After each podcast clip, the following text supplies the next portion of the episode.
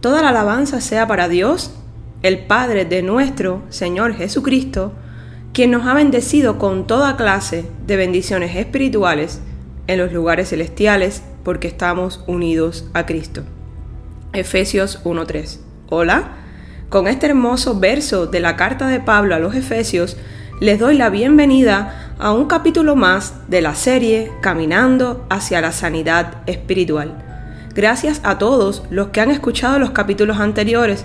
Recordemos que juntos vamos de la mano de Dios aprendiendo de diversos temas, todos apegados a la palabra del Señor. Si aún no los has escuchado, te invito a que lo hagas por la plataforma de podcast de tu preferencia y si crees que ha sido de bendición para tu vida, no dejes de compartir, debemos dar por gracia lo que por gracia hemos recibido. Te invito, a ti que me escuchas, que aún no has conocido al Señor ni lo has aceptado como tu único Salvador, leamos juntos esta porción bíblica que cambiará tu vida. Romanos 10:9 dice así, si confesares con tu boca que Jesús es el Señor y creyeres en tu corazón que Dios le levantó de los muertos, serás salvo. Dedicaremos este capítulo a un tema muy interesante e importante en la vida de cualquier ser humano e hijo de Dios, alabanza y adoración, adoradores en espíritu y en verdad. Por la extensión y profundidad del tema, lo, dividiremos en dos capítulos. Hoy abordaremos alabanza al Señor, fundamental para seguir caminando de la mano con Cristo y además para alcanzar la sanidad espiritual de modo general. Platicaremos de las diferencias que existen entre alabanza y adoración, términos que a veces mencionamos indistintamente y una vez ya escuchado el tema en toda su extensión, podremos comprender cómo ser adoradores en espíritu y verdad, como menciona Jesús en Juan 4, 23, 24. Cuando mencionamos la palabra alabanza y adoración, rápidamente viene a nuestra mente cánticos, música, baile, palmas y realmente está bien Dios se goza en que nosotros seamos capaces de sentir gozo cuando lo alabamos y adoramos. Pero una verdadera alabanza y adoración a nuestro Padre que está en los cielos va mucho más allá de eso. A Dios le gusta que lo alabemos y adoremos desde nuestro corazón. No hacemos nada con cantar.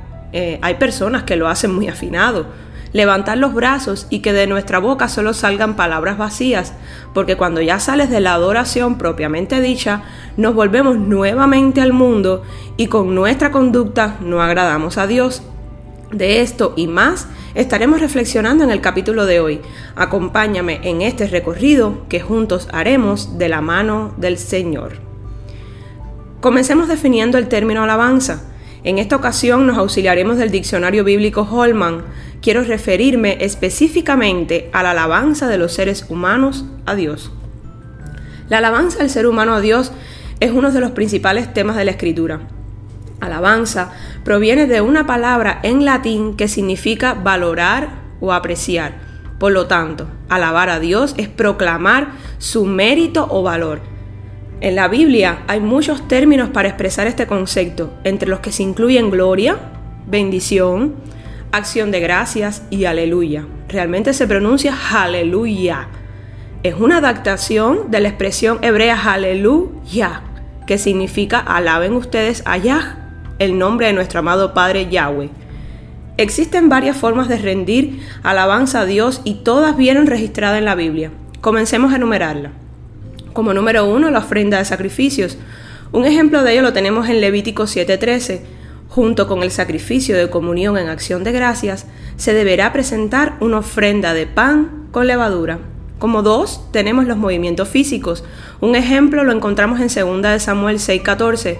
Vestido tan solo con un efod de lino, se puso a bailar ante el Señor con gran entusiasmo. Punto número 3 el silencio y la meditación. Y como ejemplo les traigo Salmo 77, verso 11 y 12. Prefiero recordar las hazañas del Señor, traer a la memoria sus milagros de antaño. Meditaré en todas tus proezas y evocaré tus obras poderosas. Como cuarto punto tenemos el testimonio y el ejemplo que les traigo está en Salmo 66, 16. Vengan ustedes, temerosos de Dios, Escuchen que voy a contarles todo lo que Él ha hecho por mí. Como quinto punto tenemos la oración y el ejemplo está en Filipenses 4:6. No se inquieten por nada, más bien, en toda ocasión, con oración y ruego, presenten sus peticiones a Dios y denle gracias. Como punto 6 tenemos una vida santa y el ejemplo que les traigo está hermoso, está en primera de Pedro 1 del 3 al 9 y dice así: Alabado sea Dios, Padre de nuestro Señor Jesucristo. Por su gran misericordia nos ha hecho nacer de nuevo mediante la resurrección de Jesucristo, para que tengamos una esperanza viva y recibamos una herencia indestructible, incontaminada, incontaminada e inmarchitable. Tal herencia está reservada en el cielo para ustedes, a quienes el poder de Dios protege mediante la fe hasta que llegue la salvación que se ha de revelar en los últimos tiempos. Esto es para ustedes motivo de gran alegría, a pesar de que hasta ahora han tenido que sufrir diversas pruebas por un tiempo. El oro, aunque perecedero, se acrisola al fuego. Así también la fe de ustedes, que vale mucho más que el oro, al ser acrisolada por las pruebas, demostrará que es digna de aprobación, gloria y honor cuando Jesucristo se revele. Ustedes lo aman a pesar de no haberlo visto, y aunque no lo ven ahora, creen en Él y se alegran con un gozo indescriptible y glorioso, pues están obteniendo la meta de su fe, que es su salvación. ¡Wow! ¡Qué hermoso!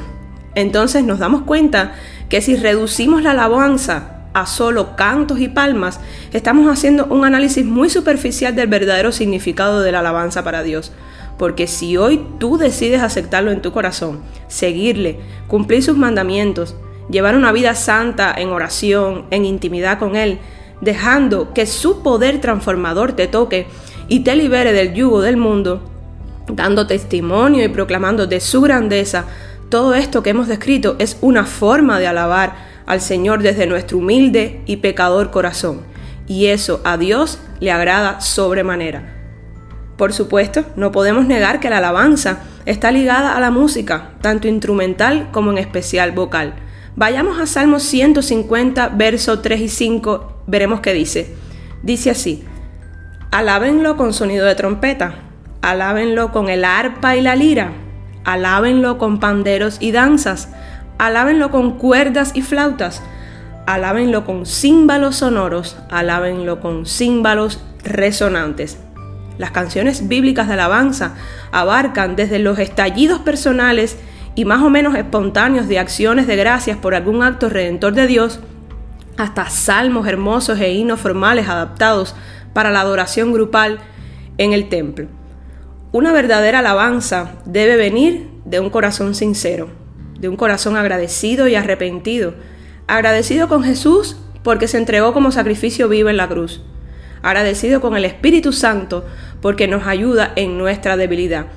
Romanos 8:26 dice, y de la misma manera, también el Espíritu Santo nos ayuda en nuestra debilidad porque no sabemos orar como debiéramos, pero el Espíritu mismo intercede por nosotros con gemidos indecibles. Así que nuestra vida debemos rendirla en agradecimiento eterno a aquel que nos amó primero.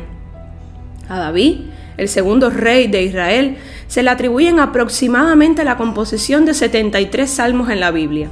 La palabra salmo significa composición para alabar, adorar e invocar a Dios.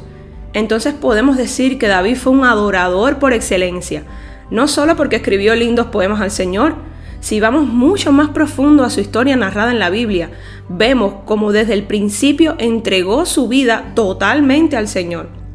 Cometió errores así como los cometemos nosotros, pero nunca se apartó de la presencia del Señor buscaba constantemente agradarle, humillarse, depender de él, alabar y adorar al que vive y reina por siempre. Salmo 146. Aleluya, alabado sea el Señor. Alaba, alma mía, al Señor. Alabaré al Señor toda mi vida mientras hay aliento en mí. Cantaré salmos a mi Dios. No pongan su confianza en gente poderosa, en simples mortales que no pueden salvar exhalan el espíritu y vuelven al polvo y ese mismo día se desbaratan sus planes. Dichoso aquel cuya ayuda es el Dios de Jacob, cuya esperanza está en el Señor su Dios, creador del cielo y de la tierra, del mar y de todo cuanto hay en ellos, y que siempre mantiene la verdad. El Señor hace justicia a los oprimidos, da de comer a los hambrientos y pone en libertad a los cautivos. El Señor da vista a los ciegos, el Señor sostiene a los agobiados, el Señor ama a los justos, el Señor protege al extranjero y sostiene al huérfano y a la viuda, pero frustra los planes de los impíos. Oh Sión, que el Señor reine para siempre, que tu Dios reine por todas las generaciones. Aleluya, alabado sea el Señor. Bendiciones de lo alto, los espero en el próximo capítulo.